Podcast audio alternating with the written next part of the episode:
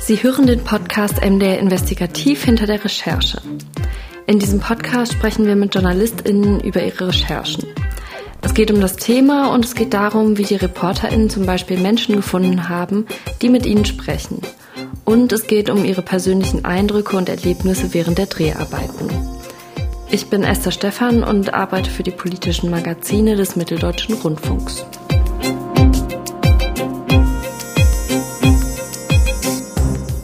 In dieser Folge geht es um den Pizzalieferdienst Domino's, ein Unternehmen, das weltweit Pizza in Rekordzeit backt und ausliefert. Das Motto Pizza verkaufen und Spaß dabei haben. In der Werbung von Domino's klingt das dann so.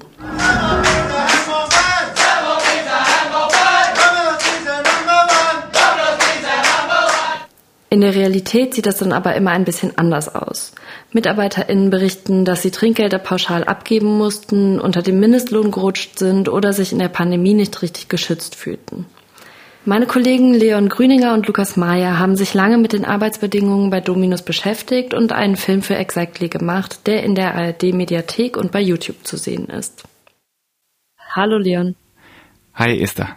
Und hallo Lukas. Hi Esther miese Arbeitsbedingungen bei Lieferdiensten, das ist ja jetzt eigentlich nichts super Neues. Und ihr habt ja beide auch schon mal vorher zu Dominos für den MDR berichtet. Was war denn jetzt der Auslöser bei euch, dass ihr euch überlegt habt, wir schauen jetzt nochmal bei Dominos ganz genau hin? Naja, wir haben Dominos eigentlich in erster Linie aufgrund seiner Größe und des Verbreitungsgrades ausgewählt. Also Dominos ist der größte Pizzalieferdienst der Welt und auch wenn man sich den Markt in Deutschland anschaut, ist es nach Lieferando der größte Player in der Essenslieferdienstbranche. Und es gibt bei Domino's eine Besonderheit hier in Leipzig, und zwar, ähm, dass es hier eben eine Gruppe in der Belegschaft gibt, gibt, die aktiv ähm, den Konflikt mit der Geschäftsleitung sucht und da eben ähm, im Arbeitskampf ist. Und das ist schon eigentlich ziemlich ungewöhnlich für die Branche. Ähm, gleichzeitig zu deiner Frage so, okay, es ist jetzt ja erstmal nichts Neues, dass äh, bei Lieferdiensten schlechte Arbeitsbedingungen nachgesagt werden. Ähm, das ist meiner Meinung nach eigentlich eine falsche Frage, weil das würde ja heißen, dass wir quasi schlechte Arbeitsstandards als Status quo akzeptieren. Und wenn man sich das anschaut, dann hat Deutschland im EU-Vergleich eigentlich eine der größten Niedriglohnsektoren. Ähm, also es ist hier 20 Prozent der Beschäftigten äh, sind im Niedriglohnsektor ähm, beschäftigt.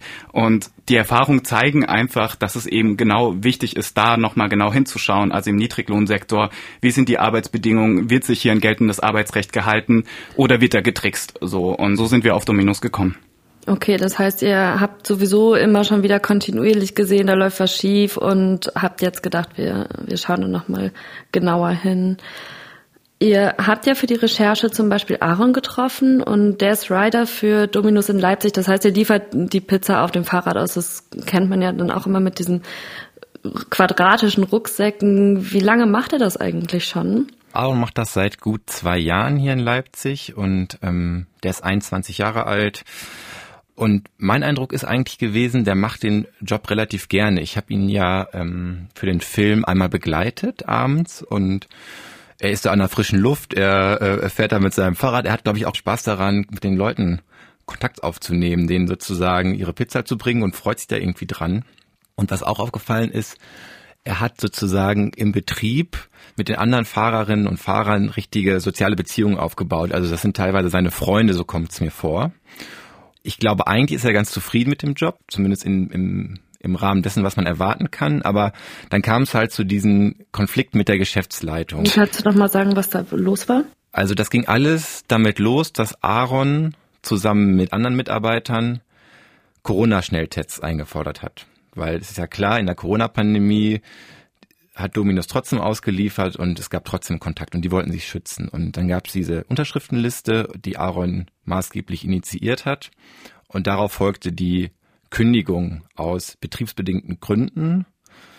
Das wurde von der Geschäftsleitung immer abgestritten, von der Effekt GmbH, das ist sozusagen der Franchise-Partner hier in Leipzig, dass das damit zu tun hätte, dass Aaron was gefordert hätte. Aber es ist seine Vermutung. Dagegen hat er dann, ist er dann vorgegangen.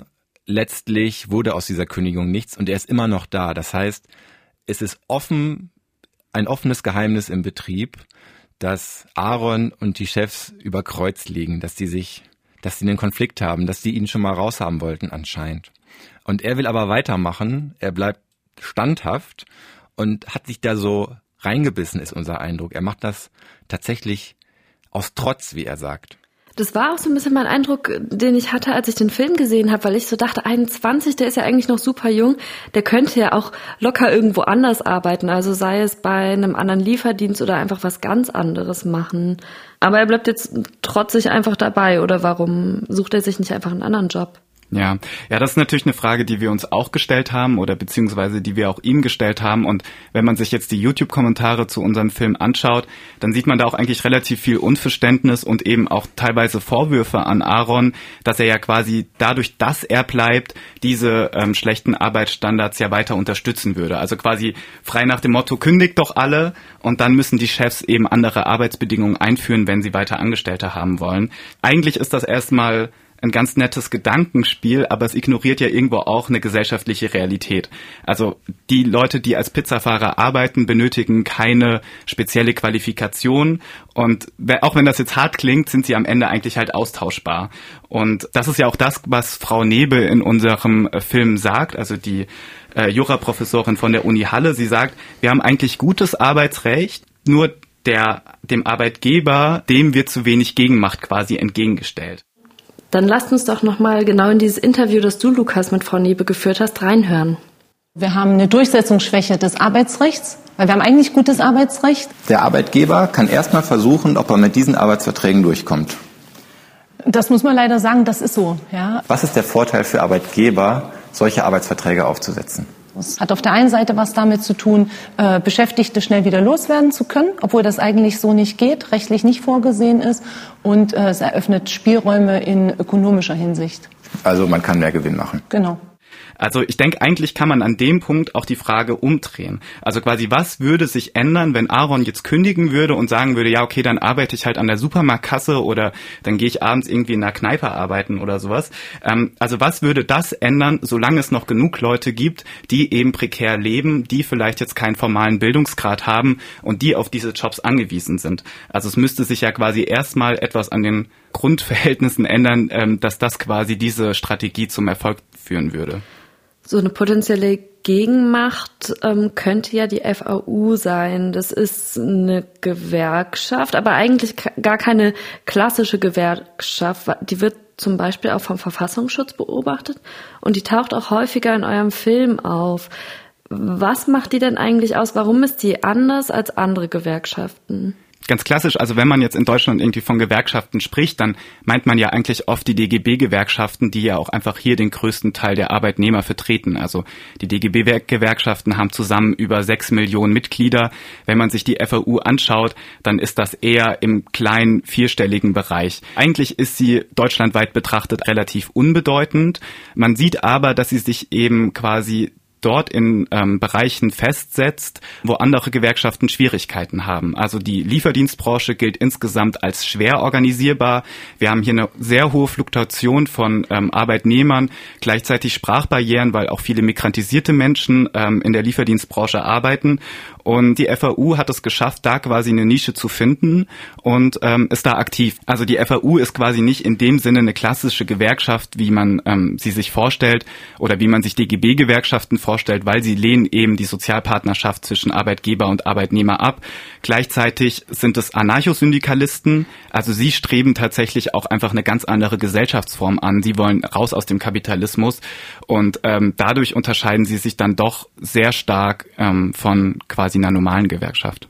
Genau, und das ist ja auch der Grund, warum sie vom Verfassungsschutz beobachtet werden, beziehungsweise in mehreren Berichten auftauchen. Wie seid ihr denn dann in der Recherche damit umgegangen, dass ihr da eben so ein, naja, vielleicht nicht konventionelle Partei habt, die dort mitmischt? Ich finde die Frage sehr gut und ich glaube, es ist auch wichtig, darauf hinzuweisen, dass die FAU andere Ziele verfolgt als die großen DGB-Gewerkschaften. Ähm, fände in, an diesem Punkt aber eigentlich es, es zielführender quasi die inhaltlichen Punkte der FAU zu diskutieren. Also jetzt nicht, nicht zwingend diesen Podcast, aber eine generelle Debatte darüber zu führen, anstatt quasi mit diesem Stempel vom Verfassungsschutz beobachtet ähm, hausieren zu gehen. Ich glaube, man, man kann über die FAU diskutieren und ich finde auch eine Debatte sehr sinnvoll, ähm, aber finde die, diesen Stempel vom Verfassungsschutz beobachtet manchmal ein bisschen zu einfach. Dann, dann lasst uns nochmal auf Dominos zurückkommen. Ihr erzählt, dass es in manchen Dominos-Filialen auch im Arbeitsvertrag festgehalten wird, dass Trinkgeld abgegeben wird. Ich habe auch schon mal in der Gastro gearbeitet und kenne das tatsächlich gar nicht anders. Nicht im Arbeitsvertrag, aber dass das total normal ist, dass ähm, die Leute, die eben Kontakt mit den KundInnen haben, ihr Geld mit denen teilen, die eben keinen Kontakt haben. Also bei Dominos sind das die BäckerInnen, die eben ja nie Trinkgeld bekommen. Das kann man doch eigentlich direkt im ganzen Team aufteilen, oder? Ja, da spricht überhaupt nichts dagegen, dass man das macht. Und du hast es ja auch gesagt, das ist üblich in der Gastro, dass zwischen den Leuten, den KellnerInnen und der Küche aufgeteilt wird. Das muss aber eine individuelle, freiwillige Einigung sein. Das muss man sich, darauf muss man sich einigen. Und es darf keine Pflicht sein. Und was wir in unserer Recherche herausgefunden haben, ist, dass es ganz oft vorausgesetzt wird, dass es sogar im Arbeitsvertrag steht, dass es ein Begleitschreiben gibt, bevor man seinen Arbeitsvertrag unterschreibt, hier immer pro Tour 35 Cent abgeben. Und das so pauschal zu regeln, ist gegen die Gewerbeordnung und nicht haltbar, hat uns die Juristin der Uni Halle gesagt, Katja Nebe. Heißt das, das ist illegal? Ja, es ist illegal und man kann das skandalisieren. Das hat auch ein Fahrer in äh, Berlin gemacht, der kommt auch kurz vor, David Rote. Der hatte das Problem, der musste immer pauschal pro Tour einen gewissen Trinkgeldbetrag abgeben. Dann hat er aber tatsächlich zwischendurch gar kein Trinkgeld bekommen, musste das trotzdem abgeben und ist unter den Mindestlohn gerutscht. Leon, du hast dann mal auch in Berlin Probearbeiten gemacht. Wie war's?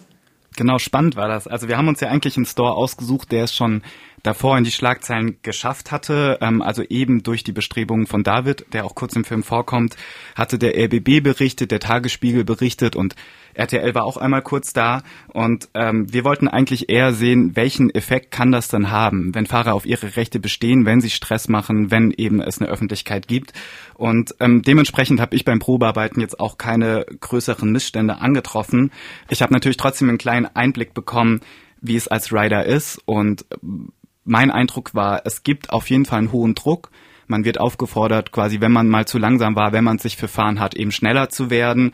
Gleichzeitig ist das natürlich im Winter ähm, auch einfach super kalt und das Ganze natürlich für den Mindestlohn. Aber auf der anderen Seite will ich jetzt auch nicht den Job eines Riders schlecht reden. Also ich hatte auf jeden Fall auch ich selbst schon schlimmere Jobs, äh, zum Beispiel im Supermarkt irgendwie Regale auffüllen. Also ich glaube, es ist eher quasi eine Frage ähm, der Rahmenbedingungen und wenn die stimmen, dann kann das auch eigentlich ein ganz angenehmer Job sein. Könntest du dir vorstellen, das nochmal zu machen, wenn das mit dem Journalismus nichts wird? Äh, ich glaube, die nehmen mich nicht mehr. das könnte sein, vielleicht, ja. Dann musst du dich vielleicht wieder mit falschem Namen. ja, wäre ein Versuch wert. Mm, bei Dominos, weil du gerade meintest, es wird auch stressig und dass es da vielleicht auch Druck gibt, wenn man ein bisschen zu langsam ist. Die tracken ja auch die Lieferzeit. Und wir hatten das so ähnlich auch schon mal in unserer Dezember-Folge, wo wir über Amazon-FahrerInnen gesprochen haben. Ist dieses Tracken der Lieferzeit, ist das eigentlich legal? Das ist auf jeden Fall legal. Das kommt bei vielen Lieferdiensten vor. Man muss auch sagen, in der Wirtschaft an sich ist es üblich, dass es beispielsweise Wertschöpfungskurven gibt, die individuell für Mitarbeiter gemacht werden. Der hat in der und der Zeit so und so viel Geld reingebracht. Also das ist nicht untypisch, dass das gesehen wird. Das ist aber trotzdem in der Praxis durchaus sehr unangenehm für die Fahrerinnen und Fahrer. Also Leon hat ja da auch Sprüche zu hören bekommen. Und es wird bei Dominos ein bisschen auf die Spitze getrieben. Also es gibt store-interne Rankings. Da steht dann, wer ist der gerade der schnellste und wer ist der langsamste. Ich weiß von einem ehemaligen Fahrer, dass es bei seiner Filiale Boni gab für die schnellsten. Die haben mal einen Gutschein gekriegt oder so. Von Charlotte, das ist eine Fahrerin aus Leipzig, eine ehemalige, haben wir gehört, dass sie quasi in ihrem Selbstwert gelitten hat, weil sie runtergemacht worden ist dafür, dass sie nicht so schnell war. Und dass wir auch wissen, was uns viele Fahrer erzählt haben, diese Rankings, die führen dazu, dass man ermutigt ist, riskant zu fahren und Unfälle zu riskieren und Verkehrsübertretungen äh, zu begehen. Da schließt sich ganz viel an durch diesen Druck. Also es geht auch darum, dass die Fahrerinnen und Fahrer unter sich dann einen Konkurrenzkampf haben. Wer, wer greift diese Boni ab, aber auch wer kriegt die attraktiveren Routen, weil nicht alle Routen gleich attraktiv sind. Und das kann ich vielleicht noch anfügen, dass diese Lieferzeiten so wichtig sind. Das liegt daran, dass das Dominus einerseits verspricht gegenüber den Kundinnen und Kunden, dass gesagt wird, wir sind schnell, wir schaffen das in 30 Minuten, sonst kriegt ihr eine zweite Pizza. Solche äh, besonderen Aktionen gibt es. Und weil Lieferzeiten natürlich Personal Personalkosten bedeuten. Und je länger die Lieferzeiten, desto höher die Personalkosten. Und das ist eine ganz wichtige Stellschraube für Franchise-Partner, um profitabel zu bleiben.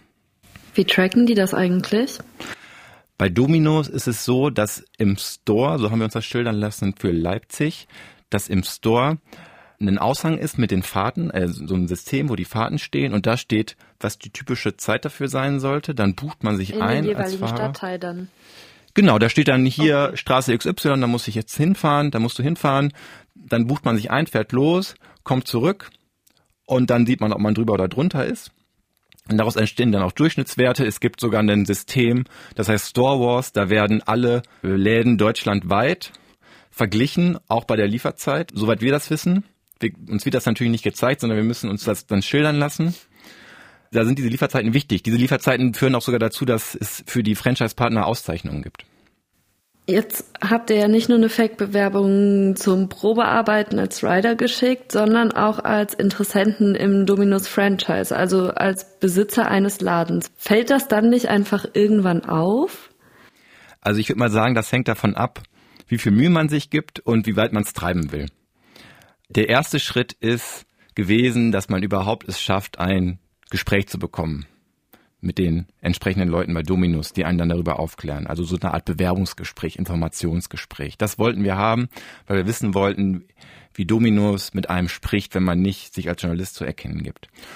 Und das hat dazu geführt, dass wir uns eine Legende überlegen mussten, also ein, ein Fake-Lebenslauf. Da haben wir dann einen langen Fragebogen ausgefüllt, den Dominus auf seiner Homepage stehen hat. Da musste man dann erklären, warum man das will, was man für Umsatzerwartungen hat, warum man gerade selber dafür besonders geeignet ist. Da haben wir uns dann einen äh, 50-jährigen Immobilieninvestor aus Chemnitz ausgedacht, der in bestimmten Städten, wo Dominus noch nicht ist, gerne aktiv werden würde, muss dann noch andere Unterlagen beschaffen. Das hat ein bisschen gedauert und dann haben wir irgendwann auf Absenden gedrückt von unserer neu angelegten E-Mail-Adresse.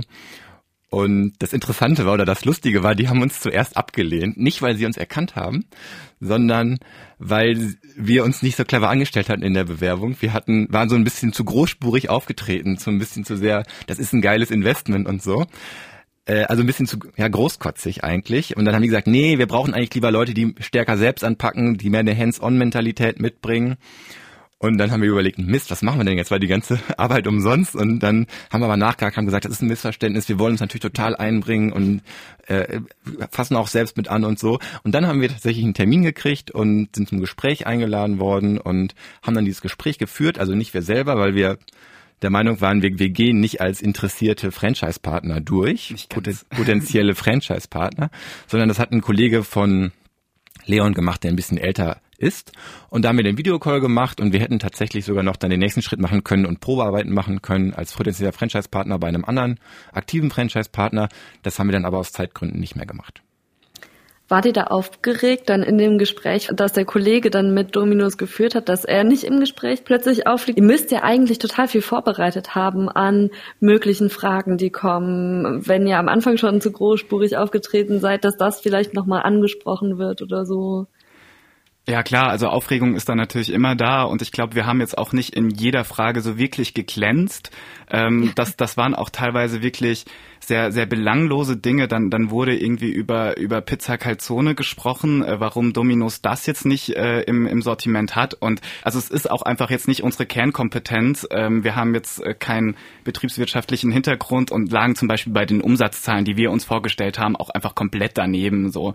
Aber ähm, am Ende sind ja doch auf jeden Fall ein paar interessante Statements rausgekommen. Ähm, Gerade auch ähm, die, die Sache mit den Musterarbeitsverträgen, die natürlich Dominos in jeder Pressemitteilung betont, dass es ja Musterarbeitsverträge gibt, die den Franchise-Partnern zur Verfügung gestellt werden. Und ähm, wenn man die dann aber quasi mal als potenzieller Franchise-Partner selbst darauf anspricht, dann äh, hört sich das eben doch ganz anders an und sie sagen, nein, ähm, damit haben wir nichts zu tun. Sie sind selbstständiger Unternehmer und sie bekommen von uns keine vorgefertigten Verträge. Also dahingehend hat es sich auf jeden Fall gelohnt, meiner Meinung nach. Wie habt ihr das im Nachgang kommuniziert? Habt ihr dann nochmal den Personalern oder mit wem ihr da auch immer gesprochen habt, habt ihr denen dann nochmal eine Mail geschickt, euch als Journalisten zu erkennen gegeben oder ist es einfach so im Sande verlaufen? Wie, wie ist es dann noch ausgegangen? Oder muss euer Kollege jetzt doch so einen Store aufmachen? Ja, vielleicht hat er einen neuen Job bald, ne? Am Ende hieß es, wir sollen uns melden, ähm, dass Dominus sich nicht quasi bei uns meldet ähm, am Ende dieses Calls und ähm, ja, das, das Angebot haben wir nicht in Anspruch genommen. Ihr erzählt aber ja auch, also es gibt keine Musterarbeitsverträge, da sind dann schon mal die StorebetreiberInnen ziemlich auf sich allein gestellt. Die haben aber ja auch massive Kosten, oder? Ja, diese Kosten sind zum Teil aber auch transparent einsehbar, muss man fairerweise sagen. Wenn man sich jetzt über das Franchise-Modell informieren will, dann geht man auf die Homepage von Dominos und dann steht dann zum Beispiel, dass es eine Franchise-Gebühr gibt, das sind 5,75 Prozent des Nettoumsatzes. Das ist sozusagen eine Franchise-Pauschale. Das geht immer ab. Das ist nicht vom Gewinn abhängig, sondern das geht einfach immer ab. Dazu kommen 5% Werbepauschale. Und wir hatten dann durch ein bisschen Rechercheglück Kontakt zu einem ehemaligen Franchise-Partner, der seine Partnerschaft mit Dominos beendet hat und auch nicht nur im Guten. Der meinte, das ist viel zu hoch, 5% Werbepauschale, so viel Flyer kann man gar nicht drucken. Der hat sich da total drüber aufgeregt und meinte, das wäre Abzocke oder ineffizient. Wir kennen aber weiterhin nicht die Verträge, die Dominos zwischen den Franchise-Partnern und sich schließt. Da können wir uns nur auf Insider-Informationen verlassen. Und da hat dieser ehemalige Partner uns gesagt, dass man an ganz vielen Stellen kostenspielige Vorgaben bekommt. Also man kann die Telefonanlage nicht selber äh, äh installieren und abschließen, sondern das kriegt man vorgeschrieben. Die Inneneinrichtung kriegt man vorgeschrieben. Wenn da was kaputt geht, muss man das teuer ersetzen. Die Einkaufsbedingungen. Er meinte, man verdient das meiste Geld über einen Einkauf. Die kann man auch nicht selber gestalten, sondern die gibt Dominos vor und die seien überteuert und benachteiligend. Der meinte, es gibt so eine Gastrokalkulation, eine Gastrorechnung, ab wann das wirtschaftlich ist. Die lautet Wareneinsatz mal 400. Also was ich an Waren kaufe mal 400, das muss 400 Prozent, das muss den Preis ergeben und dann des Produkts dann kann sich's lohnen. Und der meinte, da kommt man nicht ansatzweise dran. Das ist nicht zu erreichen. Das heißt, es ist eher ungünstig, so zu arbeiten. Und was auch noch ein Punkt ist, wenn man sich darauf einlässt, bezahlt man laut Dominos als Anfangsinvestment um die 235.000 Euro. Das ist ein Durchschnittswert. Und das heißt, man sitzt erstmal auf Krediten. Stattdessen gibt's dann die sogenannte Rolex Challenge für die Storebetreiber*innen. Könnt ihr mir bitte nochmal erzählen, was da los ist? Ich fand es nämlich wirklich absurd, als ich das in dem Film gesehen habe. Ja, das ist ganz interessant, aber man muss dazu sagen, das ist nicht die ein, das einzige Bonusprogramm, was Dominos für seine Franchise-Partner hat. Man kann in den Geschäftsbericht gehen des großen Konzerts, wo Dominos Deutschland dazugehört. Und da gibt's tausend Challenges und irgendwelche Preise und so. Und das Interessanteste ist, wie gesagt, die Rolex Challenge. Wir wissen nicht genau, was die Konditionen sind. Wir wissen in etwa, dass es so läuft. Man braucht als Franchise-Partner für eine gewisse Zeit einen gewissen Umsatz. Und wenn man den erreicht, kriegt man eine Rolex, wo ein Dominos-Logo drin eingelassen ist. Ja, das ist sozusagen eine extra Anfertigung. Und Dominus ist ja ein US-amerikanischer Konzern äh, ursprünglich und das wird schon seit den 1970er Jahren gemacht, späten 70er Jahren. Und das ist ein Sammlerstück. Irgendwie war ich auf ganz vielen Homepages von Uhrenfreaks, die gesagt haben, ja, das ist eigentlich ganz interessant mit dieser Uhr. Und das ist die Special Story Behind. Darauf habe ich natürlich auch diesen Kontakt angesprochen, diesen ehemaligen Franchise-Partner, habe gefragt, wie ist denn das? Haben Sie bei der Rolex Challenge und bei anderen Bonusprogrammen mitgemacht? Dann hat der gesagt, wissen Sie, wenn man solche Werte erreichen will, damit man dann am Ende einen Preis kriegt oder eine Auszeichnung, da muss man als Franchise-Nehmer extrem viel arbeiten. Da arbeitet man mehr als 40 Stunden. Da muss man wirklich alles geben, 150 Prozent. Und wenn man das letztlich auf einen Stundenlohn runterrechnet, fällt man unter den Mindestlohn, war sein Argument. Und dann ist auch eine Rolex im Wert von, was weiß ich, 3000 Euro, ich weiß es nicht, auch nicht mehr viel wert. Das heißt, es ist jetzt aus seiner Sicht ein Anreizprogramm, um da was Spielerisches reinzubringen, Stichwort Gamification, vielleicht auch ja, vielleicht gibt es ja auch Leute, die sind da wirklich scharf drauf. Aber lohnen tut es sich nicht für die Franchise-Partner. Das heißt, wir haben die Rider, die schlecht bezahlt werden und massiven Druck haben. Wir haben die einzelnen Store-BetreiberInnen, die buttern da total viel Kohle rein, haben ein eigenes Risiko. Wer verdient denn eigentlich jetzt am Ende bei Dominos Geld? Ich glaube, das ist von Fall zu Fall unterschiedlich. Es gibt durchaus Franchise-Partner, die haben sich da glaube ich, gut entschieden. Ich hatte Kontakt zu einem ehemaligen Fahrer, der meinte, ja, ich glaube, mein Chef hat eine Villa. Das wurde mir gesagt, er hat eine Villa. Und der hat für einen Store gearbeitet in einem super guten großstädtischen Einzugsgebiet, wo man wahrscheinlich wirklich gut verkaufen kann. Es gibt sicherlich auch Franchise-Partner, örtliche Chefs, die ihre Mitarbeiter gut behandeln und die gut bezahlen. Das gibt es sicher auch. Das ist ja von Fall zu Fall unterschiedlich. Da ist ja eine gewisse Freiheit der Franchise-Partner gegeben, die wir ja auch kritisch hinterfragen. Es gibt aber halt auch Fahrer, die ausgebeutet werden aus unserer Sicht oder ja, die mal unter Mindestlohn fallen können, wenn und das muss dann skandalisiert werden und es gibt Franchise-Partner, die wieder pleite machen, die verschuldet sind. Was man relativ sicher sagen kann, ist, dass der Franchise-Geber, also Dominus Deutschland in erster Instanz davon profitiert, weil die tragen eigentlich nicht so sehr das unternehmerische Risiko, sondern verdienen an der Franchise-Abgabe und eventuell noch an anderen Fortbildungen und einmaligen Gebühren und so. Wir haben in den letzten Unternehmensbericht geguckt von Dominus Deutschland und da ist tatsächlich ein Gewinn um die 14 Millionen Euro ausgewiesen. Das ist jetzt nicht sonderlich viel, aber es ist ein Gewinn. Dieser Gewinn geht an den Konzern, wo Dominus Deutschland dazugehört. Das ist nicht Dominus, das der ursprüngliche Dominus-Konzern, sondern ein Dominus-Konzern, der die, äh, die Exklusivrechte für bestimmte Märkte hat, unter anderem Deutschland, aber auch Australien. Und das ist ein Unternehmen, von, das, von dem man Aktien kaufen kann. Und die Dominus-Aktie ging einfach auch die letzten Jahre richtig hoch. Da habe ich auch mehrere so Analysten-Tweets auf, äh, auf Twitter gesehen, wo die gesagt haben, boah, das ist eine starke Aktie, da muss man ran. Also Investoren können damit Geld verdienen. Und das war auch das, was der ehemalige Franchise-Partner zu mir meinte, das ist dieses, dieser Stichtag, dieses Stichtagdenken bis zum Jahresabschluss ist total wichtig, weil diese Zahlen müssen stimmen. Das ist nicht unbedingt nachhaltig gedacht. Aber das sind Aussagen, die wir nicht belegen können. Ihr konntet auch noch mit Stoffel Theis sprechen und der ist der Geschäftsführer von Dominus Deutschland. Und der wollte gar nichts von den ganzen prekären Arbeitsbedingungen, die es eben ja auch gibt. Der will davon nichts wissen. Nee, so ist das nicht. Also Stoffel Theis ist erstmal im Gespräch sehr umgänglich und freundlich und nimmt sich das zu Herzen. Man muss auch sagen, wir haben denen diese E-Mail geschrieben, haben durchblicken lassen, dass da jetzt was Unangenehmes kommt und die haben sofort ein Interview angeboten, waren sehr freundlich.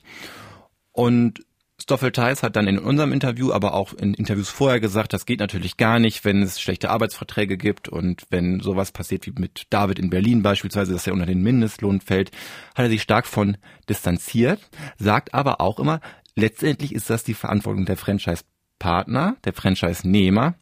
Wir können nur versuchen, die zu beraten, das zu kontrollieren und dann auf Änderungen zu drängen.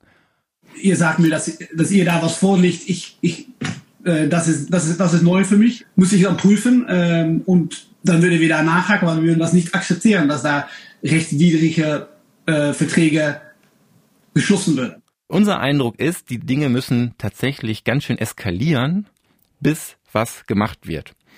Also die Leipziger Effekt GmbH, der größte Franchise-Partner von Dominus in Deutschland, die ist seit gut einem Jahr in der Kritik, in der negativen Öffentlichkeit. Da werden Sachen aufgegriffen, die kritisch gesehen werden, die Arbeitsverträge zum Beispiel. Leon hat darüber berichtet, ich habe darüber berichtet. Stand jetzt sind diese Arbeitsverträge immer noch in Kraft. Und Stoffel Theis hat sich immer im Gespräch relativ überrascht gegeben, dass das noch nicht geklärt ist. Und wir dachten, wie, wie kann das denn sein, dass es irgendwie immer noch so ist. Und aber es heißt immer, es ist anders. Wir haben Musterarbeitsverträge. Warum wird das nicht durchgesetzt? Also wir haben so ein bisschen den Eindruck, man macht sich eventuell einen schlanken Fuß, was natürlich in einer gewisser Hinsicht ein, sch ein schlechtes Licht auf die Branche wirft, weil andere Franchise-Unternehmen, beispielsweise McDonald's, es schaffen, Tarifverträge, einheitliche Verträge zu haben, wodurch sich Mitarbeiter darauf verlassen können, dass sie fair behandelt werden. Und Dominus sagt immer noch, das ist eine Entscheidung des örtlichen Unternehmers, des örtlichen Franchise-Partners. Wir machen ihnen ganz viele Vorgaben, was Rezepturen, Innenausstattung und so betrifft, aber das ist deren Entscheidung. Und da setzt die Kritik unseres Filmes an. Wir haben ganz am Anfang über Aaron gesprochen, den Rider aus Leipzig. Mit dem hattet ihr für den Film, soweit ich weiß, Anfang des Jahres zuletzt Kontakt. Wisst ihr, wie es jetzt vielleicht für ihn weitergeht, wie es ihm geht? Naja, unser Eindruck ist, dass er weitermachen wird. Also ich glaube, da muss schon was Krasses passieren, dass er quasi jetzt nicht seinen Weg, den er eingeschlagen hat, weitergeht. Und ähm, ich finde, das muss man sich auch mal vor Augen führen. Eigentlich hat Aaron ja nur einen 450-Euro-Job, so neben seinem Studium. Und ähm, für die meisten und mich auch eingeschlossen sind eigentlich solche Jobs eigentlich eher was gewesen. Das arbeitet man ab, damit man die Miete zahlen kann und so weiter. Und ähm, Aaron ist da ja anders, also in meiner Wahrnehmung. Also wie viel Zeit er da auch reinsteckt und äh, wie viel Energie und auch welche Konflikte er sich da quasi auch ähm, auf sich nimmt. Also dass er jetzt zum Beispiel ähm, eine Kündigung hatte, ähm, dagegen quasi vorgehen musste, dass er jetzt versetzt wurde, eigentlich, obwohl er eigentlich relativ neben seiner Haustür gearbeitet hat und jetzt am anderen Ende von Leipzig. Aber ich glaube schon, dass das auch ihn nicht kalt lässt, dass jetzt zum Beispiel, also Lukas hatte das ja am Anfang des Podcasts gesagt, dass das ja auch oft seine Freunde sind, mit denen er da zusammenarbeitet oder dass es da irgendwie so ein Teamgefühl gibt. Und ähm, wenn da jetzt natürlich Leute wie zum Beispiel Charlotte aufhören, dann äh, denke ich, lässt das wahrscheinlich auch kein, kein Arbeitnehmer in so einem Team auch kalt. Und ich glaube, er hat wirklich einen Trotz entwickelt. Er hat sich mies behandelt gefühlt, ist wütend und will jetzt irgendwie zu seinem Recht kommen. Und er hat diese Geschäftsleitung gefressen, das muss man so sagen. Er, er geht da richtig offen mit um. Er stellt sich auf, auf Demos, er organisiert die und dann kommt eine extrem kämpferische Rede, wo auch Franchise-Partner gesagt haben, oh, das hat uns eingeschüchtert, was, was da für Demos liefen. Also der geht schon auf Konfrontation. Der ist aus unserer Sicht sehr konfliktfähig. Leon Grüninger und Lukas Meyer, danke. Gerne. Ja, gerne. Das war der Podcast MDR Investigativ hinter der Recherche.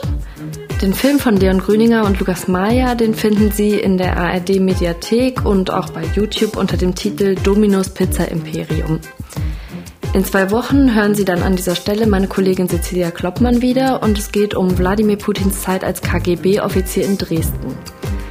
Falls Sie bis dahin mit uns in Kontakt treten wollen, dann können Sie das sehr gerne per E-Mail tun und zwar können Sie die an investigativ.mdr.de senden. Machen Sie es gut und bleiben Sie gesund.